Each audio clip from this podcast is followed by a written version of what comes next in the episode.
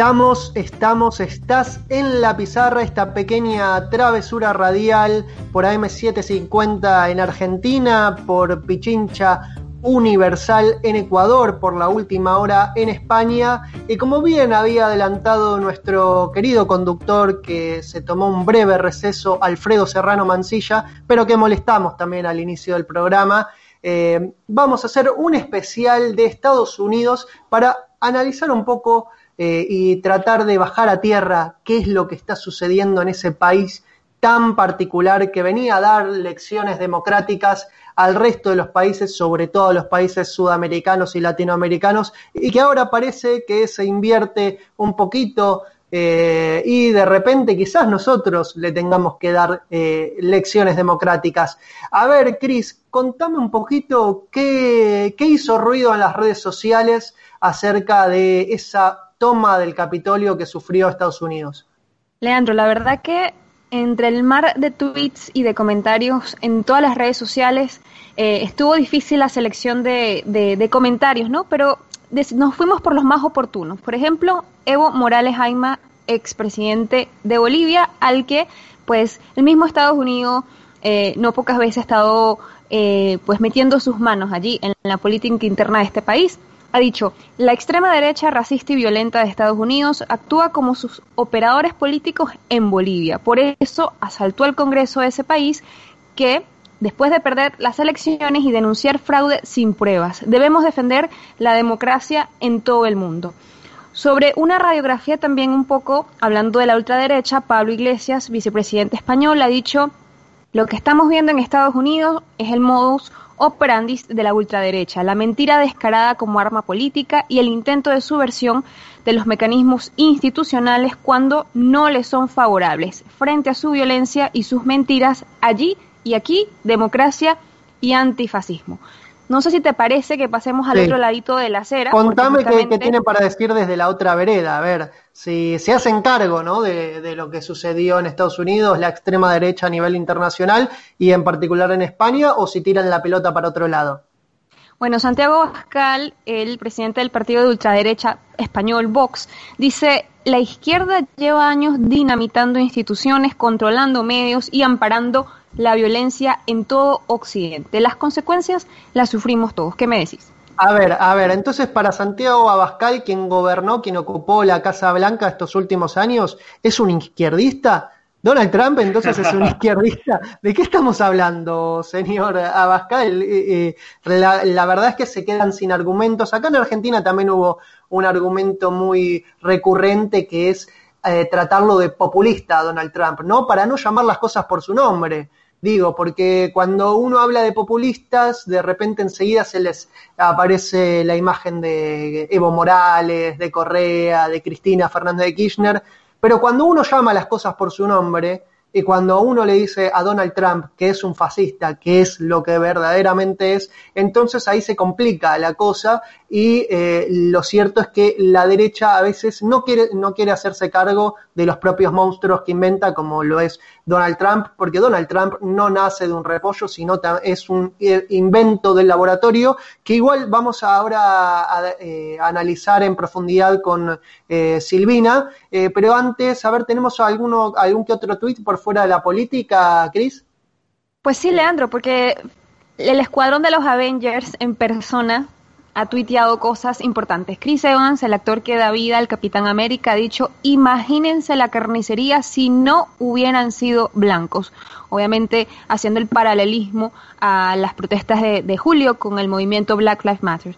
Eh, Mark Ruffalo, por su parte, el actor que también representa a Hulk. Esto, lo dijo el Capitán América. Eh, hay que... El Capitán América y Hulk, propiamente.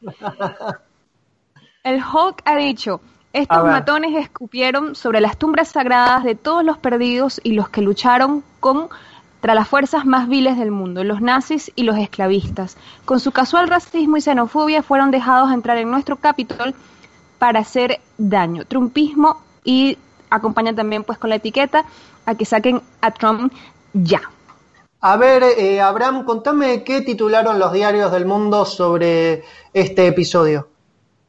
Bueno, son titulares eh, históricos, ¿no? He seleccionado unos cuantos nada más de los grandes medios eh, que han acostumbrado siempre a posicionar sus puntos de vista ¿no? Eh, a nivel planetario. Una multitud, dice The Guardian, una multitud pro-Trump asalta el Capitolio de Estados Unidos y desata el caos. The New York Times, Trump incita a la mafia. The Washington Post, la familia de Trump asalta el Capitolio, perdón, la mafia, de Trump asalta el Capitolio. Bueno, eh, la mafia, la familia de, de New York Daily News, un día que vivirá en la infamia. Daily Telegraph, democracia sitiada. Daily Express, anarquía en los Estados Unidos.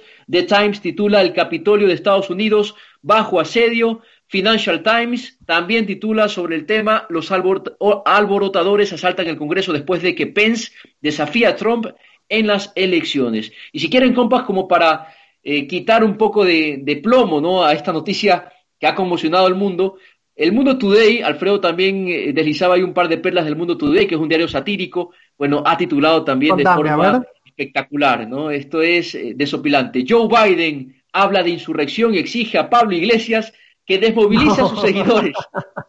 ¿no? Y lo parafrasean, ¿no? Solicito al líder de Podemos que salga en la televisión nacional y defienda la Constitución, ha exigido el presidente electo Joe Biden. Otro titular. Trump admite el fin de su mandato y promete una transición ordenada de la Casa Blanca a la cárcel. Este yo creo que tiene mucho de verdad, cuidado. ¿ah? Y finalmente, la última perlita, el Mundo Today, se los recomiendo encarecidamente, Trump rocía con gasolina a la Casa Blanca y le prende fuego como legítimo acto de protesta ante el fraude electoral. Así no van las cosas en Estados.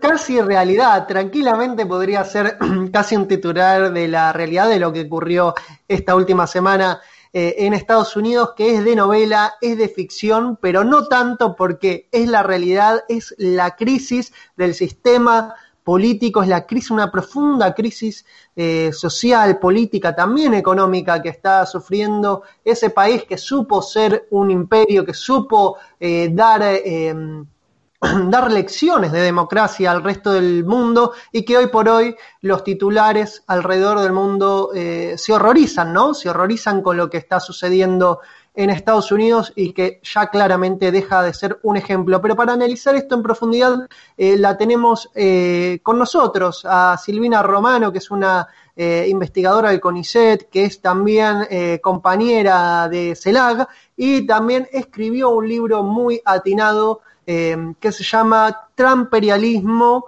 eh, así que, nos va a ayudar un poquito a desentrañar un poco este fenómeno que es el trumpismo. Eh, Silvina, ante todo, ¿cómo estás? Y contame, eh, más que nada yo lo que quiero saber es si el trumpismo llegó para quedarse o va a diluirse tras la partida de Donald Trump.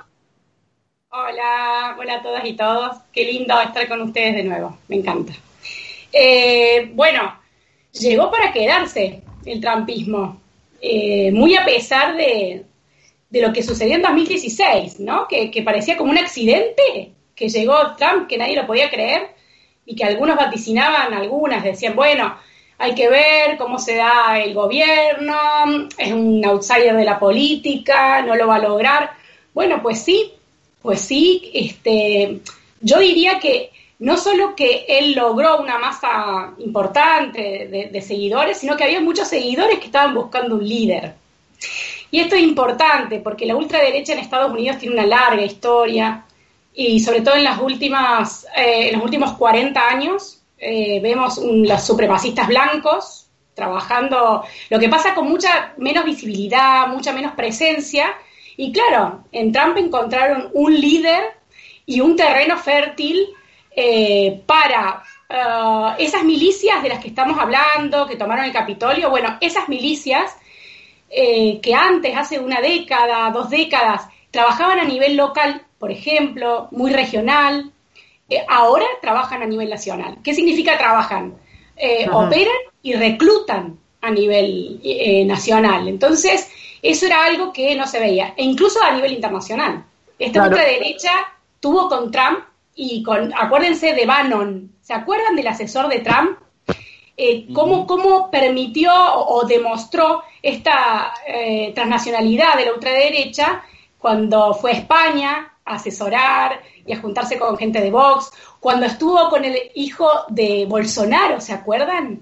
eh, con el tema de Brasil. Entonces, eso habilitó Trump y, y la gente, una importante porción de la población estadounidense, que no solo es republicana, que es más trampista que republicana, lo ve a él como un líder. Todo eh, parece indicar que la figura de Donald Trump tiene un arrastre significativo en la sociedad, eh, de hecho estuvo muy cerca en las, estas últimas elecciones, a pesar de un año desastroso en materia, sobre todo económica y en materia de la administración de la pandemia, no fue una paliza de Joe Biden. Pero también, eh, por otra parte, hay algunos analistas que dicen que Donald Trump eh, es un poco miope político, es decir, que se choca contra una pared, que esto es un error eh, no forzado, esta toma del Capitolio. ¿Vos cómo lo interpretás? ¿Fue un acto, digamos, voluntario? ¿Fue un acto premeditado o eh, se le desbandaron las masas a Trump? Yo me atrevería a decir, siguiendo con el, con lo, con el hilo del argumento anterior, que él arengó en las redes porque es su forma de gobernar. El trampismo es gobernar a través de las redes, ¿verdad? De Twitter. Él arengó a esto, a que, los que lo habían votado no aceptaran los resultados de las elecciones pero no necesariamente organizó o, digamos, este, planteó de modo premeditado esta acción en el Capitolio. Ahora, si escuchan, desde julio venía diciendo que la si él no ganaba, la transición de gobierno no iba a ser pacífica, claro, se va, es, un caldo de cultivo ahí importante donde se generan ciertas expectativas. Y una cosa que me parece interesante es que todas esperábamos que se que explotara todo en las elecciones, el día de las elecciones en noviembre. ¿Se acuerdan la cobertura de los periodistas, las periodistas en la calle? Y al final no pasó eso. Hubo demonstrations, hubo estas manifestaciones, pero fueron de algún modo controladas, sofocadas. Lo que no se esperaba era esto el 6 de enero, digamos, algo que yo creo que sí, que se le fue de las manos, porque me parece que se notó un poco en la actitud de Pence, eh, Totalmente. vicepresidente, ¿no? Que dijo, pero esto es un bochorno, eh, inmediatamente, ¿no? Si lo hubiera premeditado, me parece que hubiera mm, un poco organizado más sus propias filas y, eso no sucedió, ¿verdad? Eh, yo creo que son esos seguidores, estas milicias, esta ultraderecha, que estaba buscando un líder y ahora lo encontraron. Em, que no sea presidente no nos tiene que dejar más tranquilas. ¿Se puede romper por, por derecha este bipartidismo, este consenso entre el Partido Demócrata y el Partido Republicano? Digo, ¿hay posibilidad de una ruptura por derecha del Partido Republicano y que el trampismo vaya por otro lado? ¿Vos qué crees? Sería un paso muy arriesgado, porque yo creo que eh, sí hay una división en los republicanos, pero que buena parte de los republicanos siguen apoyando a Trump. Una parte importante, una masa crítica ahí. Eh, y además, pensemos que el bipartidismo es parte de la forma de hacer política del propio establishment estadounidense.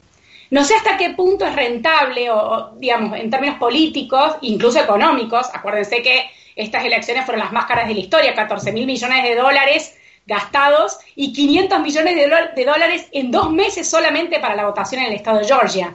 Entonces, ahí cambiar esta, este orden electoral habría que pensárselo muy bien. Hay que ver qué pasa en los próximos meses. Eso es fundamental. ¿Y cómo anticipas esta gestión de, de, de, Biden? ¿no? Aparentemente, según lo que podemos ver en medios, hay un consenso a favor de este presidente que viene a reivindicar las instituciones, está venida menos en, esta, en este ambiente eh, del trompismo, ¿no? Eh, tenemos a un Congreso y un Senado que aparentemente van a pintarse absolutamente de, demócratas, ¿no? Pero esto garantiza eh, que Biden pueda surfear la ola, ¿no? Y lograr reinstitucionalizar, conducir nuevamente el país a, aguas más calmas. ¿Cómo quedan estos clivajes que se han exacerbado? El tema racial, ¿no? Hay muchos quienes han pensado y han apuntado, yo creo que de forma acertada, que llama la atención la forma como se reaccionó ¿no? en el Capitolio, siendo que las masas que ingresaron ahí fueron eh, casi en, su totalidad eh, blancas, ¿no? ¿Qué hubiera pasado si hubieran sido afroamericanos los que hubieran ingresado al Capitolio, ¿no? ¿Cuáles son estos desafíos que enfrenta Biden, eh, Silvina, ahora que, que se, se, proclama ahora sí oficialmente como presidente y que el mismo Trump ha tenido que darle el triunfo? Bueno, hay, hay algunas cuestiones ahí. Primero, Biden llega siendo del establishment demócrata, acuérdense, no es del ala radical demócrata, y llega negociando con un sector de los republicanos. Eso es importante porque entonces las reformas que puede hacer eh, tienen que ver con esas negociaciones previas también, más allá de la cantidad de gente que necesites para que la voten. Hay ciertas reformas que necesitan más de 50 votos, necesitan 60 votos. Entonces, ahí va a haber un tira y aflojo interesante. Eh, por otra parte, acuérdense que todo el, tema, la, eh, disputa por, los derechos de los afrodescendientes, tiene más que ver con eh, la, el ala radical demócrata, con una Alexandria Ocasio Cortés, por ejemplo, que estuvo de pie y, muy, muy vinculada a eso, pero que no es el establishment demócrata. Entonces, ahí hay que ver, por un lado, los tires y aflojes y la voluntad política de cambio en ciertas cuestiones. Es decir, eh, hay que tomar con cautela las reformas en justicia social en Estados Unidos, porque hay muchos intereses implicados en la política estadounidense y una cuestión que me parece importante es que de esos de esa campaña millonaria que hubo, hay favores que devolver a empresas, a personas, eh, digamos, vinculadas a distintos ámbitos. Entonces, ahí la política estadounidense es, es bastante compleja en ese sentido. La división que hay, la polarización, va a ser difícil de manejar. ¿Por qué? Porque Trump eh, se dio cuenta que tiene un liderazgo, más allá, más allá de su posición en la política formal. Entonces, ahí puede haber este, algunas, algunas tensiones y dificultades, pero bueno, ahí me parece que es muy importante la relación de Trump con el Partido Demócrata también. ¿Qué lugar le van a dar a él? porque si el Partido Demócrata sigue gobernando, con minoría si se quiere, pero está ahí en la formalidad, y tiene que defender esa formalidad. Bueno, ¿cómo Trump va a negociar con ellos? ¿O qué? ¿O, se va a quitar completamente de toda, ah, de toda formalidad y, de toda institucionalidad? no creo que, sea así. Entonces, hay, hay varias cuestiones ahí que, que quedan abiertas, pero que no va a ser nada fácil. No va a ser nada fácil. Justamente sobre eso que comenta Silvina, a esta hora sobre la mesa se está barajeando el tema del impeachment contra Trump, que viene eh, pues básicamente desde el lado demócrata. Sin embargo, si bien se sabe que la polarización, las injusticias, pues las tendencias antidemocráticas del sistema eh, político estadounidense no van a acabar con un impeachment a Trump, ¿qué significaría eh, que esto se pudiera, se pudiera llevar a cabo, digo, en, el, en términos políticos, hacia el futuro, ¿no? De cara al futuro, en el horizonte, para, para Trump y para Estados Unidos. Bueno, hay que considerar que casi la mitad del país lo votó a Trump también, ¿eh? Estuvo muy, muy, muy ajustada la elección. Entonces, si vos le haces un juicio político, también puede quedar como mártir para ese sector, ¿verdad? No estoy diciendo si es correcto o no. Eso por un lado. Por otro lado, para el juicio político, ustedes ya saben que se intentó ya ese impeachment. Y es difícil que logren ese, esos tres cuartos, no me acuerdo el, porcentaje concreto de senadores republicanos votando en contra de Trump. Porque Trump también, o sea, puede, el tema del gobierno y el poder, puede que no esté en el gobierno, pero si tenés una masa importante que te sigue, eso es poder también. Totalmente, totalmente. Una ¿Eh? capacidad de movilización que, que ha mostrado Trump y que quizás el Partido Demócrata hoy por hoy no la tenga porque no tiene ninguna figura carismática eh, como él lo es eh, Donald Trump. Eh, Silvina Romano es investigadora de CONICET, es autora del libro Trumperialismo que recomendamos, obligatoria lectura en este contexto sobre todo. Silvina, te agradecemos mucho por, por haber participado. Gracias. Un abrazo a todas y todas y espero que me llamen de nuevo pronto, que me encanta el programa. Besitos. Nosotros nos vamos a la tanda de noticias en AM750.